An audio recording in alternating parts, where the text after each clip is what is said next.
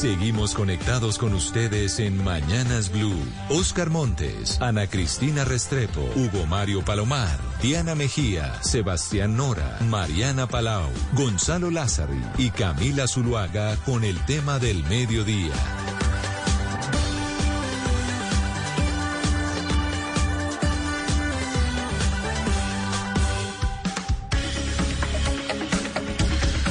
12 y 16 minutos ya de la tarde. Le damos la bienvenida a todas las personas que se conectan a través de la señal de Blue Radio y a quienes nos ven a través también de la señal de Caracol ahora a través de YouTube.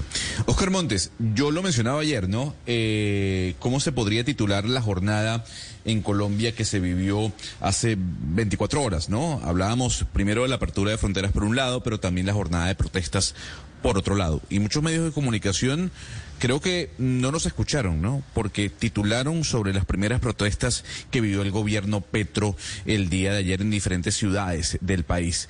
¿Usted cree que este es el primer paso para una posición fuerte que hasta el momento no se nota, al menos en el Congreso?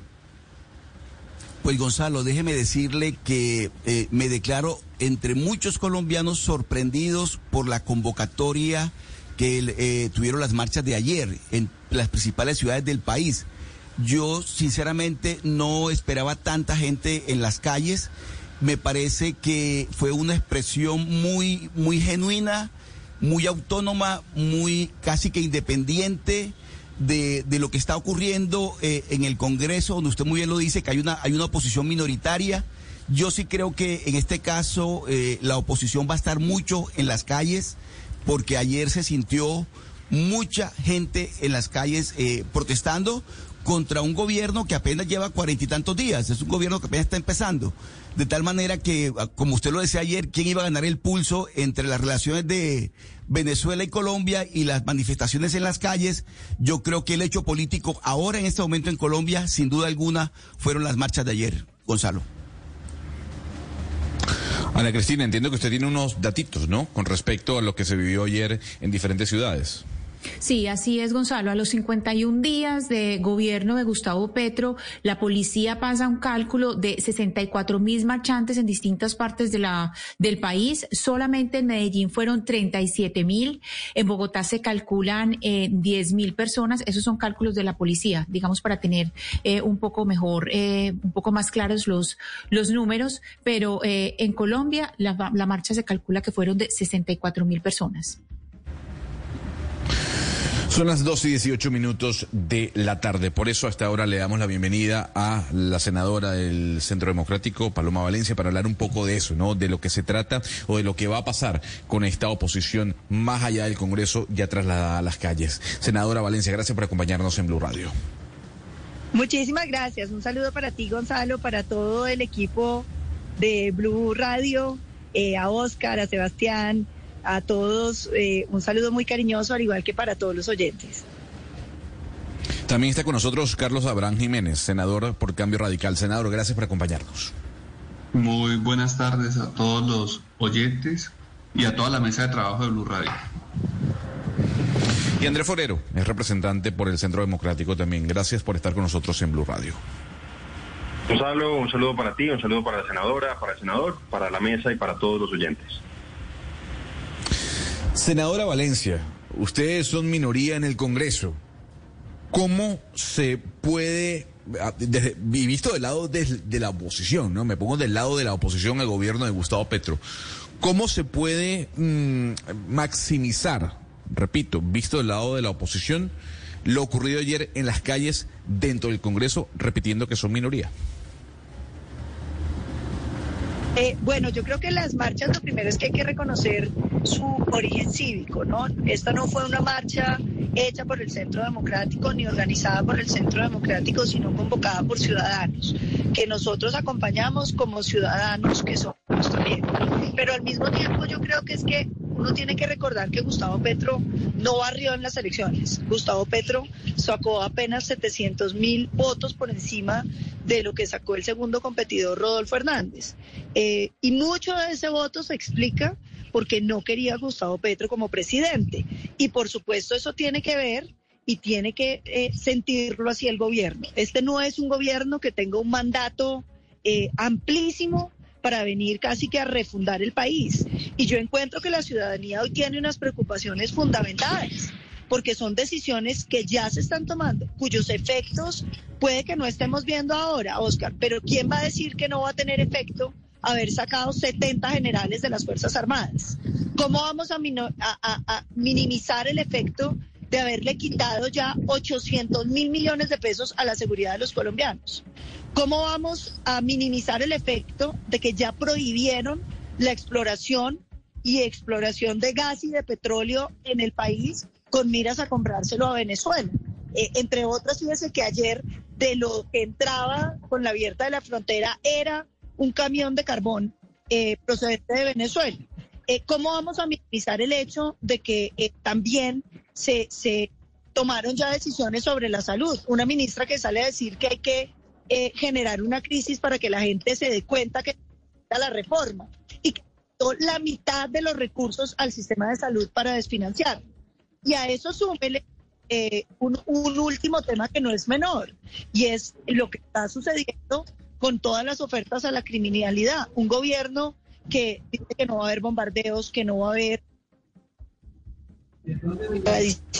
que no va a haber sometimiento, acogimiento, eh, pero, que incluso pero, fíjese bien, para el joven que es delincuente cuando no la hay para el joven que no delinque. Son temas todos que por supuesto duelen a la ciudadanía.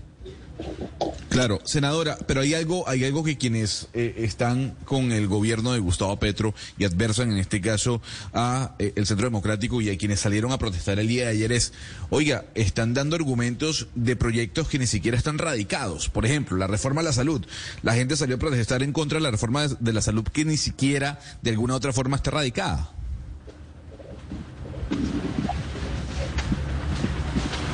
No está radicada, pero El, monto global del presupuesto, Gonzalo.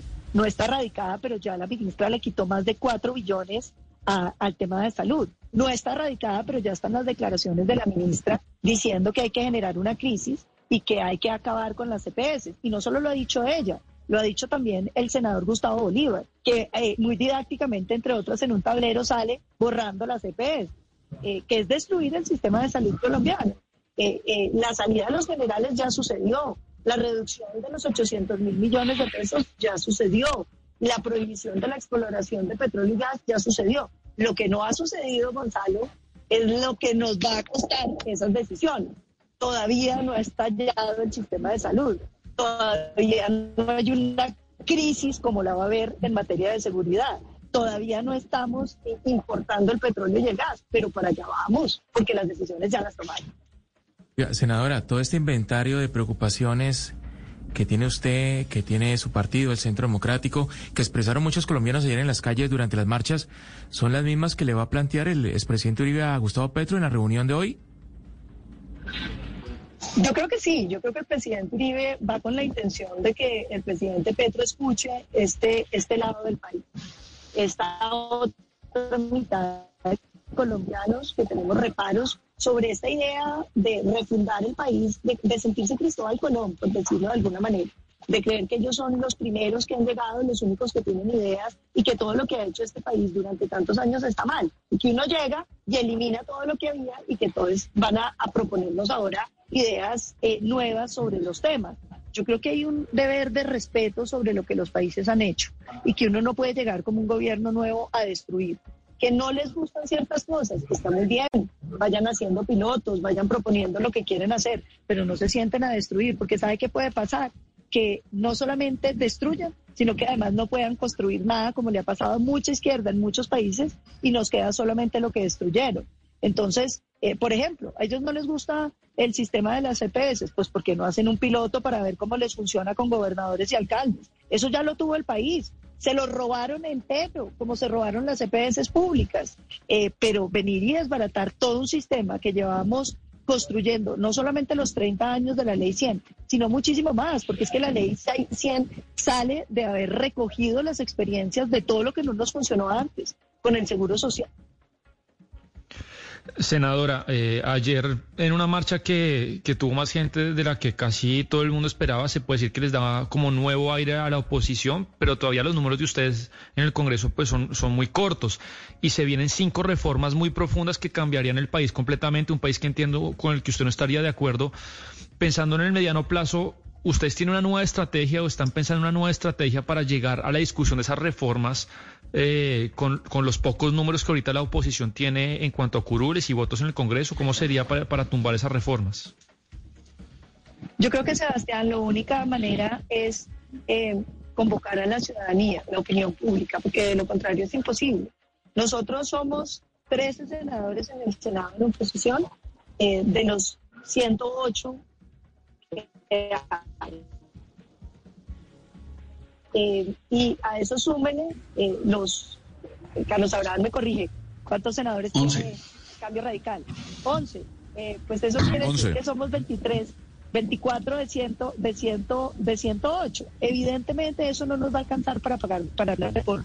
Y por eso yo creo que la manifestación de ayer está a tiempo, porque es que las reformas están ahí. Y, el gobierno tiene que entender que ellos ganaron por un estrecho margen de 700 mil votos y que tienen que escuchar a la otra mitad de Colombia y que a Colombia no le conviene venir a destruir lo que se ha construido. Si hubiera fórmulas mágicas para solucionar los problemas, ya alguien las habría utilizado, no solo en Colombia, sino en cualquier lugar del mundo. Lo que estamos teniendo aquí es como una especie de soberbia política eh, de decir que todo lo que se ha hecho está mal y que ellos sí tienen la fórmula mágica para solucionar todos los temas.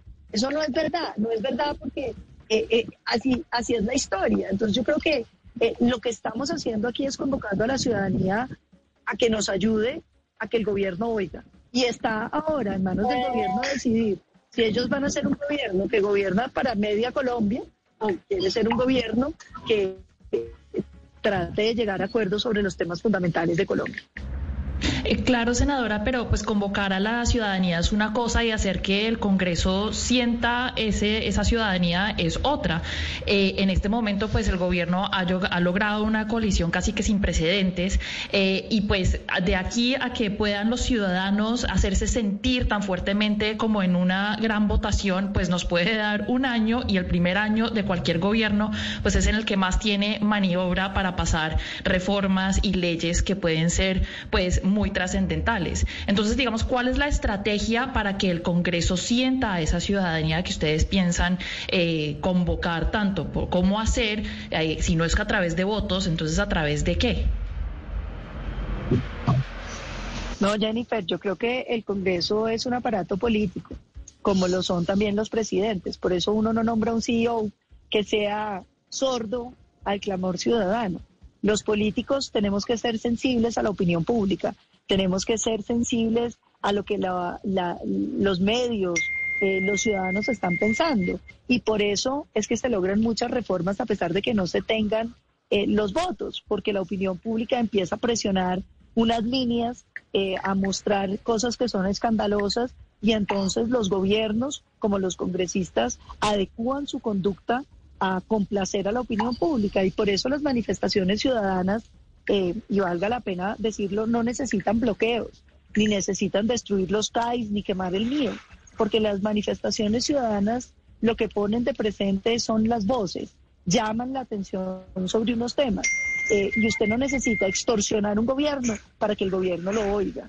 Esa es mi, mi, mi opinión y por eso yo sí creo en las marchas cívicas y creo que lo que está, esa movilización tiene que servir para que el gobierno recuerde que ganó por un estrecho margen, para que los congresistas sepan que hay medio país, mucho del cual votó por ellos, que está expectante frente a decisiones que puedan dañar a los colombianos. Claro, doctora Valencia, pero en el ejercicio diario del Congreso de la República y dentro de las discusiones de estas reformas en el Congreso, ¿cómo van a hacer la oposición para hacerse sentir? O sea, eh, voy en línea con la pregunta de mi compañera Mariana porque una cosa es estar en la calle y otra cosa es estar legislando. Entonces, ustedes son minoría y eso es innegable. ¿Cómo se van a hacer sentir estas querencias de la gente que está en la calle allá en el Congreso con ustedes, con ese número tan bajo de oposición que tiene el Congreso, si allá es donde definitivamente van a pasar o no las reformas que propone el presidente Gustavo Petro? Pues yo creo que ayer se hicieron sentir en las calles y que los congresistas como eh, seres políticos escuchan. Y yo espero que el gobierno escuche. Y la reunión que tienen con el presidente Uribe, pues uno espera que no sea un simple formalismo de llevar a Uribe a que se reúna allá, sino de escucharlo. Y cuando uno escucha, pues uno también tiene el deber de eh, procesar lo que están, lo que están diciendo. Eh, digamos que aquí el gobierno lo que ha dicho es que ellos quieren no solamente escucharnos, sino poder llegar a algunos acuerdos sobre las cosas que se consideran fundamentales. Y yo creo que eso es precisamente lo que se pone a prueba ahora. Eh, eh, ellos no pueden pretender que eh, ellos escuchan si nada de lo que uno dice tiene impacto sobre lo que quieren sacar. ese es precisamente el reto. Y la oposición, pues el único mecanismo que tiene es estas marchas, estas expresiones, los argumentos para que los otros congresistas también cambien de opinión y para que morigeren sus posiciones y para que defiendan lo que es superior, que es que los colombianos podamos tener mejor derecho a la salud, podamos tener seguridad energética, podamos tener seguridad en las calles y en el campo colombiano. Pues, senadora Paloma Valencia, muchísimas gracias por habernos atendido estos minutos aquí en Blue Radio. Muchísimas gracias a ustedes. Una feliz tarde para todos. Representante Forero, dentro de las eh, de, los motivos por los cuales el día de ayer muchas personas salieron a protestar, por ejemplo, estaba el aumento de la gasolina. Eh, un aumento que dicen muchos, incluido por ejemplo mi compañero Sebastián Nora, que se tenía que hacer desde hace algún buen tiempo y que el presidente Iván Duque no lo hizo, no lo quiso hacer. Eh, ¿A usted le parece que es responsable salir a protestar por el aumento de el combustible a sabiendas que si no se hace, bueno, la deuda y ese déficit sigue creciendo? O sea, una cosa, yo, yo no diría que el presidente Duque no lo quiso hacer. Yo creería que realmente lo que uno tendría que plantear es que no tenía margen político para hacerlo. De hecho, pues cuando uno ve lo que hoy está planteando Gustavo Bolívar, que dice que el, el galón de gasolina debe llegar a 18 mil pesos cuanto antes, uno revisa lo que ellos planteaban, por ejemplo, cuando el presidente Duque en la reforma que finalmente no salió adelante de abril del año pasado, pues decía que había que subirle el IVA al 19% a la gasolina. Y ellos se oponían y decían que no se debía hacer, consideraban que en ese momento la gasolina era lo más caro que había, mejor dicho, que era la más cara del mundo prácticamente y que por esa razón pues tenían que salir a marchar con el caso de la reforma tributaria que había anunciado el presidente Duque en ese momento. Yo, yo lo que creo es que realmente había poco margen para que pudiera hacerlo. Ustedes vieron pues un poco el estallido social que se presentó. Hay que recordar lo que pasó durante los últimos dos años en el país. Hubo una pandemia con todo lo que eso implica. Acuérdense ustedes además que estas personas, en particular, por ejemplo, la ministra de Salud, que como decía la senadora Valencia, ha sido una de las protagonistas en los últimos días y que eh, lamentablemente sin ninguna clase de rigor técnico está desfinanciando el sistema de salud, pues ella en su momento y ahora pues cuando un poco se le cuestiona esa forma de actuar, básicamente lo que ella dice es que le dejaron desfinanciado el ministerio, pues acuérdense ustedes que ella en plena pandemia decía que teníamos que darle una eh, renta básica permanente a cerca de 7.4 millones de familias que eso básicamente correspondía a 33 billones de pesos al año. Entonces, ellos han estado utilizando ese discurso. Yo, la verdad, un poco lo que he planteado a propósito del tema de la gasolina es más que nada las contradicciones que han tenido. Yo entiendo la decisión que está tomando el presidente, pero sí creo que hay que ver de qué forma se hace de manera gradual, entendiendo además que hay una situación inflacionaria muy complicada en el país y que además en la reforma tributaria no solamente eh, se está subiendo el precio, como lo planteó el ministro de Hacienda, eh, de la gasolina, sino que en la reforma tributaria incluso le suben un impuesto que hoy está afectando al precio de la gasolina y al precio de otros combustibles, que es el impuesto al carbono y que también lo está subiendo. Entonces yo, por ejemplo, estoy en contra de que afecten el precio de la gasolina bio ese impuesto al carbono con ese incremento adicional. Entonces, yo entiendo que es un tema complejo, pero yo creo que están siendo víctimas hoy por hoy los eh, congresistas del Pacto Histórico, el propio presidente de la República, de la forma en que hicieron oposición durante el año pasado. Pero mire, representante Forero, sobre, sobre lo de ayer, yo, yo sin duda creo que ayer hubo un hecho político que significa un reto para el presidente Petro, por supuesto, porque en su mayoría, o en su inmensa mayoría, era una, una marcha contra el gobierno, contra el gobierno de Gustavo Petro, pero también significa, eh, senador Carlos Abraham Jiménez, un reto para la clase política, un reto para los partidos políticos de Colombia, en especial para los partidos históricos como el Partido Liberal y el Partido Conservador, que salieron corriendo a declararse gobiernistas. Eh, y, un y un reto también para los partidos, por ejemplo, como el suyo, Cambio Radical, que es independiente. Eh, de hecho, el, el, que era llamado a ser la figura de la oposición en Colombia, el, senador transitorio y pasajero, el doctor eh, Rodolfo Hernández, también va, va a dejar tirada la curul. Es decir, la oposición se está sintiendo en las calles más que en el Congreso, senador Jiménez. ¿Cómo van a hacer ustedes para interpretar ese sentir de la, de la oposición en las calles para que en el Congreso también se sientan representados y esos partidos políticos que, repito, salieron corriendo a declararse gobiernistas, e, escuchen ese clamor?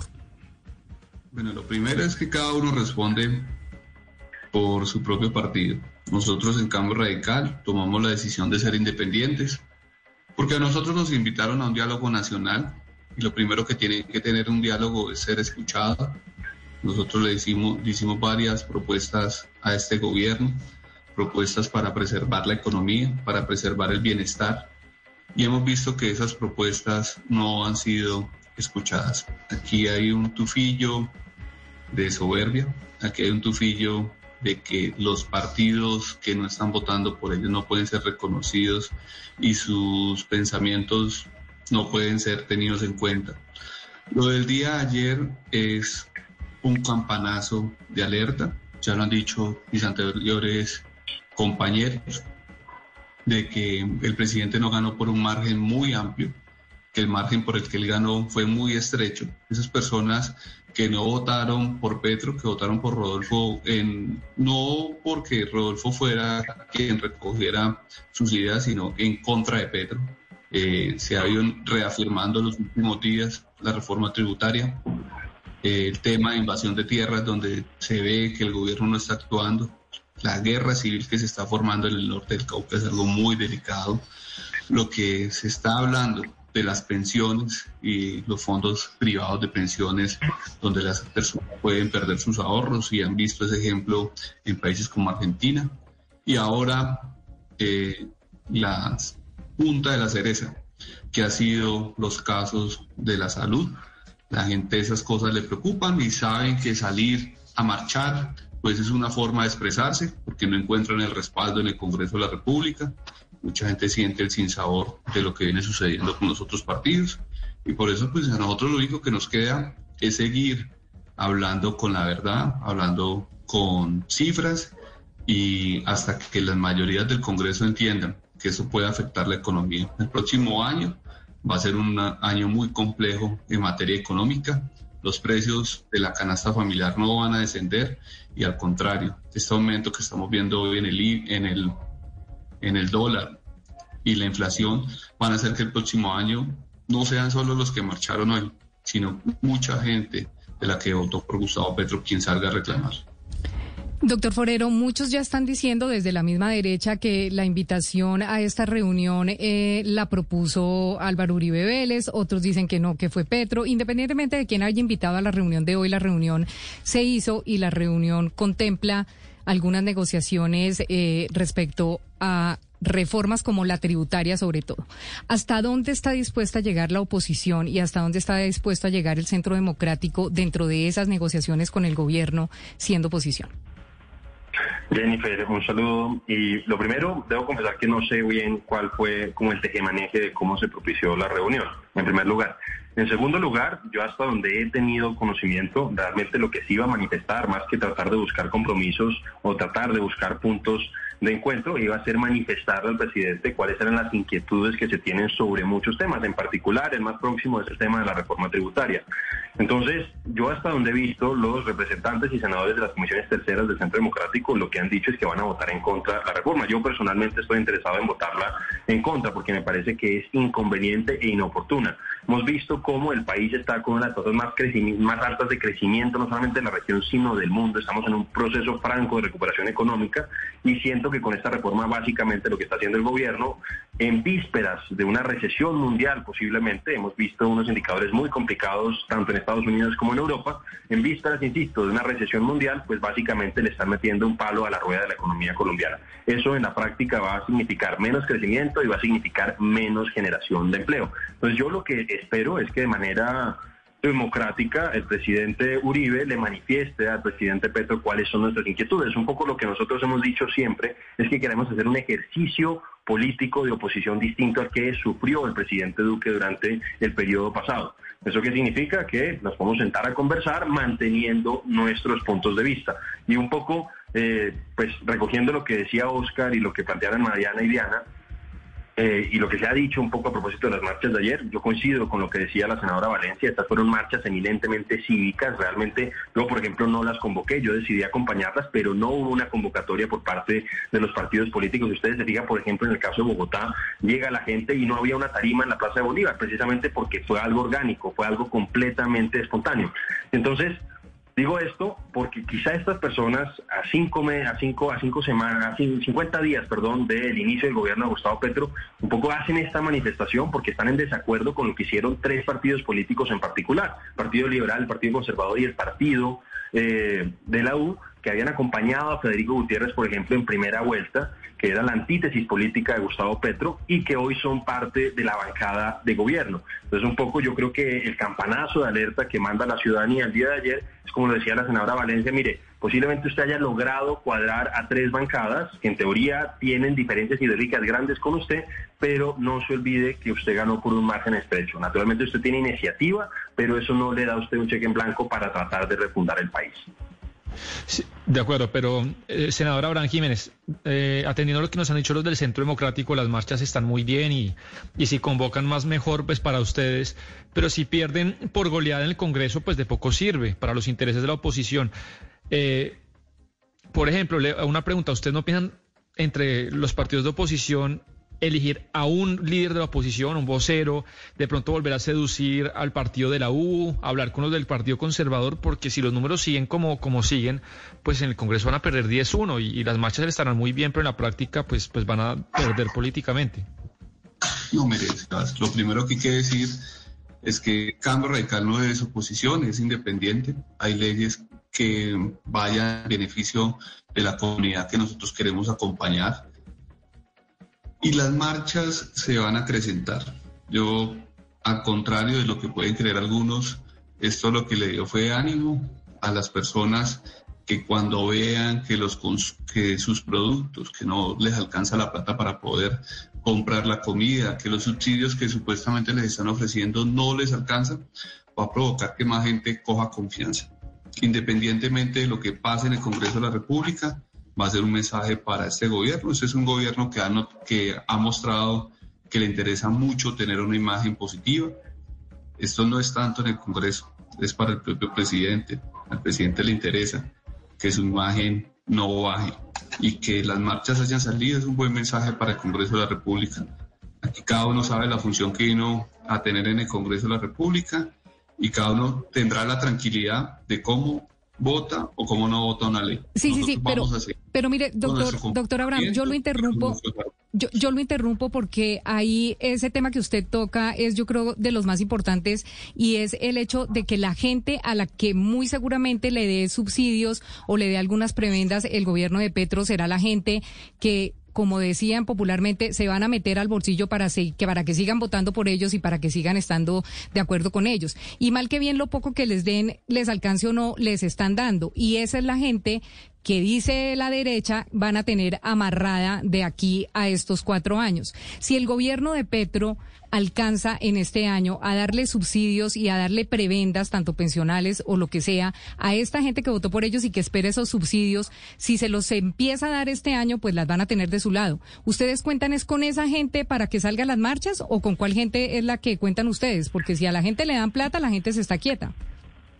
No, primero es que yo no he convocado marchas. Lo segundo es que yo estoy votando técnicamente en el Congreso de la República. De hecho, yo ayer no marché como para que estemos claros. Tercero, hoy ya muchas de esas personas ya están recibiendo subsidio. Quiero recordarle que el gobierno que acaba de salir ya le entregó universidad gratuita a los jóvenes de Colombia. Quiero recordarle que hoy hay un subsidio a la nómina que termina en el mes de diciembre. Quiero recordarle que hoy están los ingresos solidarios, que hoy lo está recibiendo la gente y que se termina en diciembre. Muchas de estas personas de la plata que van a recibir se van a dar cuenta que es lo que ya este Estado benefactor lo han ido entregando. Cae de nuevo los 800 mil pesos para las personas que se salgan de delinquir. ¿Qué es lo nuevo? Los 500 mil pesos para las personas eh, adultas mayores. Esos son los dos nuevos sectores que pueden tener. Pero hay que dejar una cosa clara. Esto ya sucedió en otros países. En otros países se ha visto que esa plata se acaba, que la inflación casi siempre se ha comido los subsidios.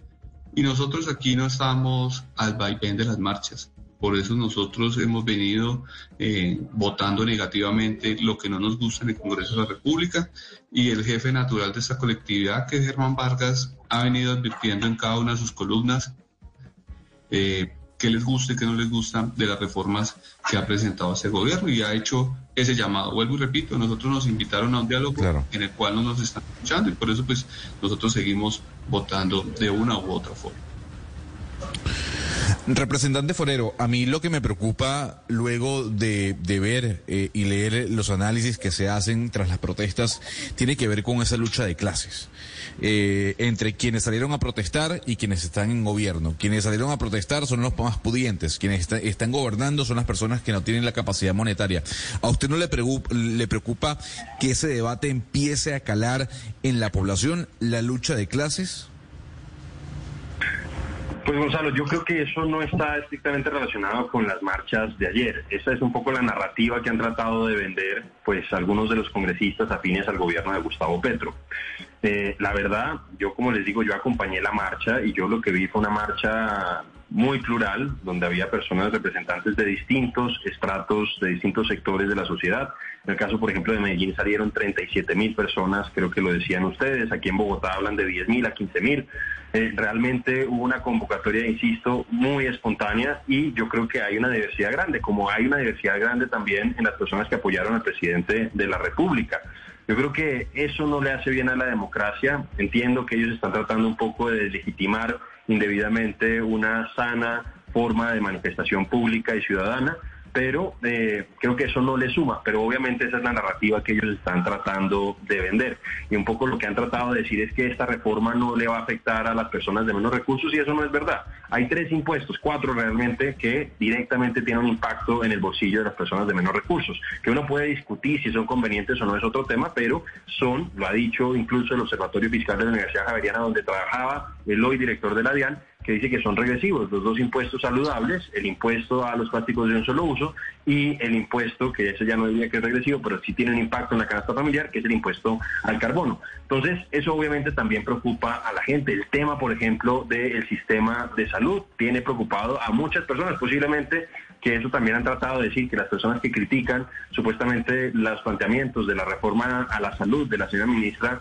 Carolina Corcho, pues básicamente son los ricos que tienen eh, medicina prepagada que básicamente no superan el 3% de la población en Colombia, los que tienen medicina prepagada. Pero cuando uno revisa las encuestas, incluso las que muestran una favorabilidad del presidente de la República una vez que se posesionó, pues dicen que el 66% está en contra de eliminar las EPS. Entonces, Entiendo que esa es la narrativa y ese es el discurso que están tratando de vender algunos de los congresistas del Partido Histórico, pero yo creo que eso no le hace bien al país. Primero, no se correlaciona con la realidad y segundo, no es algo que convenga. Yo creo que eh, en este caso hay que entender que podemos tener diferencias, podemos tener puntos de vista contrarios. Eso no significa que eh, los otros los debamos satanizar. Yo particularmente lo que he tratado de hacer como un ejercicio de oposición es ir a las propuestas de las personas, considerar por qué son negativas sin tratar de endilgarles algunos propósitos inconvenientes.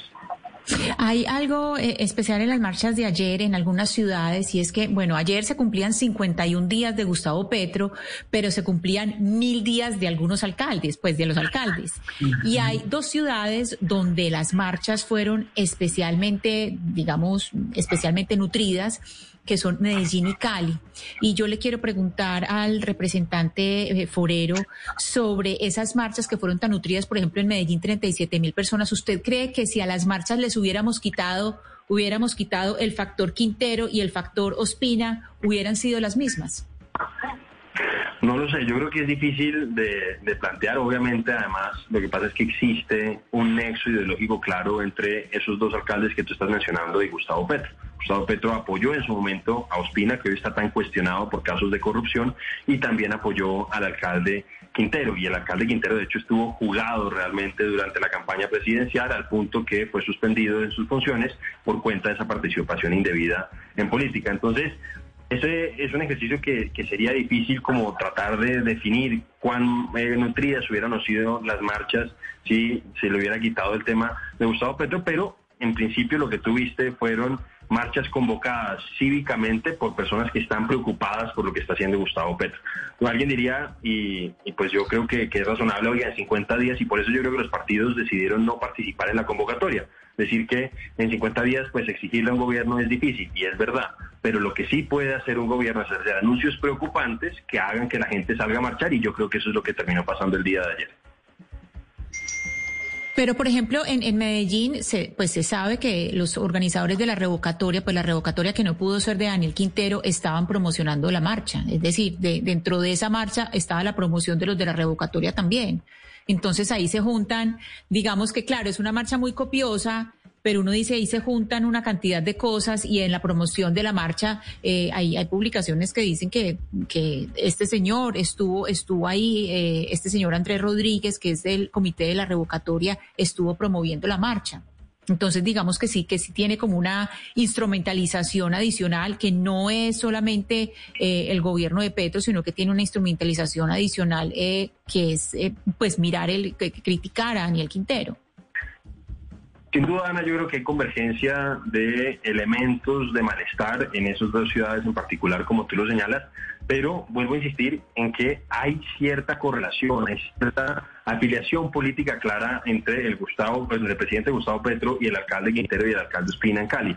Entonces, no sé si lo podían eh, separar del todo, posiblemente los organizadores también aprovecharon esa indisposición que tienen algunos ciudadanos de Medellín y de Cali contra los alcaldes para que salieran a marchar, pero vuelvo a insistir, o sea, hay una afiliación política clara que hace que no sea, posiblemente si hubiera un alcalde en otra ciudad que no fuera afín a Gustavo Petro, eh, quizá no hubiera pues la gente salido a marchar a pesar de que hubieran estado en contra de esos alcaldes en particular. Eso no lo podemos saber, pero sin duda, como tú lo dices, es un elemento a tener en cuenta que posiblemente amplifica en esas ciudades en particular la preocupación que se tiene a propósito de lo que ha hecho Gustavo Petro, porque podrían decirse, mire, ya aquí se intentó lo que está haciendo Gustavo Petro a nivel local y no salió bien. Entonces, por esa razón puede tener ese efecto amplificador. Aquí ya hay trino del presidente Gustavo Petro a la salida de la reunión con el expresidente Uribe y dice, sin problemas, dialogamos, diálogo es de humanos, dialogar construye eh, civilizaciones. Y Alfonso Prada dice que fue un diálogo de una hora sobre la reforma tributaria y y él dice que expresa su apoyo, la oposición, al grueso de la tributaria, pero tiene algunas observaciones que serán analizadas por el presidente Petro. Y en ese sentido, doctor Abraham Jiménez, yo quisiera preguntarle, ¿Cambio Radical también eh, aprueba el grueso de la reforma y solamente tiene algunos, algunas cositas que criticar o definitivamente se van con el no a la reforma tributaria? Sí, mire, la, reforma no ha cambiado su enfoque.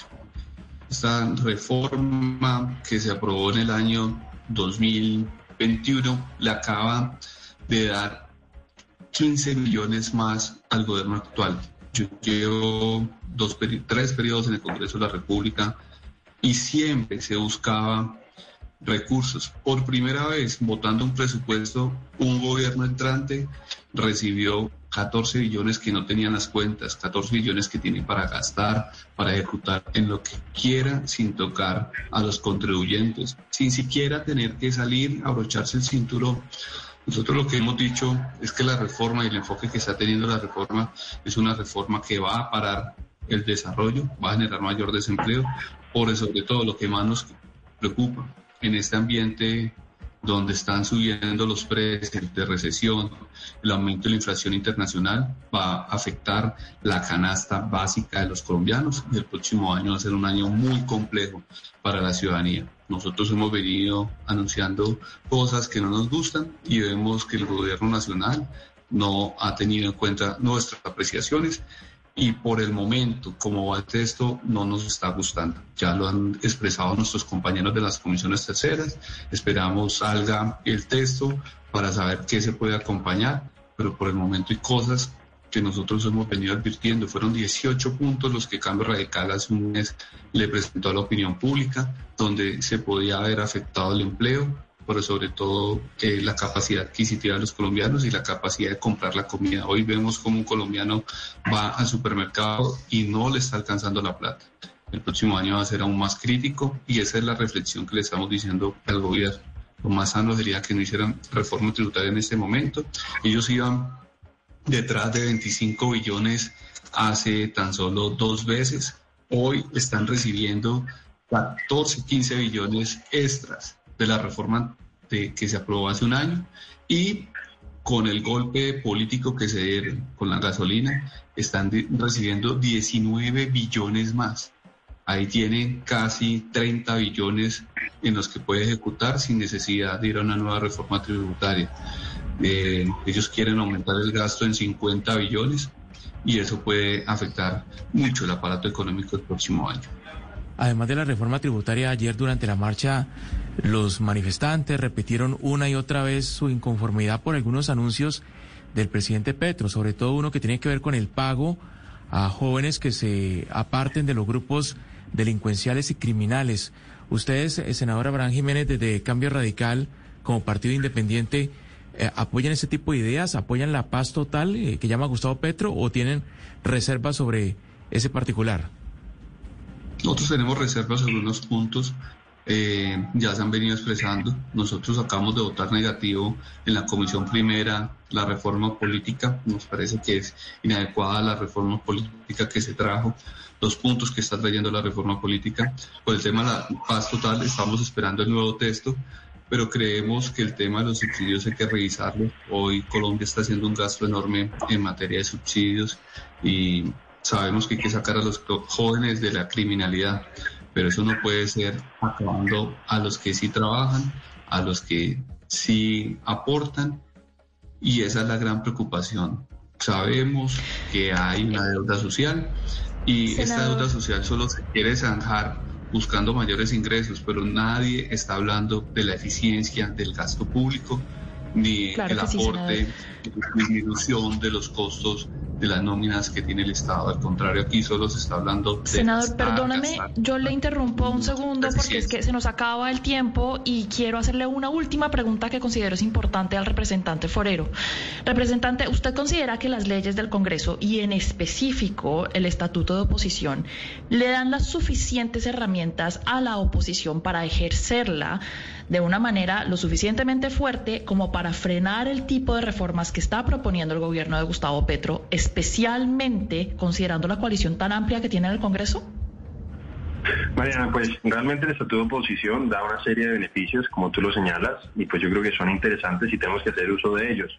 Pero como decía la senadora Valencia, al final del día lo que nosotros necesitamos es que los otros partidos, en particular los que en el fondo sabemos que tienen unas diferencias ideológicas claras con Gustavo Petro, pues en lugar de estar pensando en prebendas políticas, piensen realmente en el interés superior de Colombia y en las definiciones o en los proyectos realmente críticos, pues voten en conciencia. Eso es lo que uno esperaría. Yo creo que manifestaciones como las días de ayer, pues pueden ayudar a que ellos hagan eso. Obviamente, en democracia, pues son las mayorías las que terminan tomando las decisiones en este tipo de órganos colegiados. Pero uno esperaría que ese tipo de manifestaciones, que ellos en el fondo revisen realmente si esto le va a servir o no a Colombia, pues al final voten a conciencia. Y una cosa a propósito de lo que decía Diana, Diana, tú mencionabas y eh, leías un trino de el, del ministro del Interior. Yo la verdad, pues lo que he visto en las discusiones internas del partido ha sido una preocupación grande por la reforma. Entiendo que el ministro planteó eso. Yo te digo claramente que yo no voy a votar esa reforma. Yo considero que es inconveniente, es inoportuna y anuncio desde allá mi voto negativo. Yo creo que hay que esperar a ver qué dice el presidente Uribe y qué dicen los congresistas que asistieron a la reforma de parte del Centro Democrático, porque yo particularmente no la voy a votar a favor. Una, una pregunta corta para una respuesta corta. ¿Quién es hoy el líder de la oposición?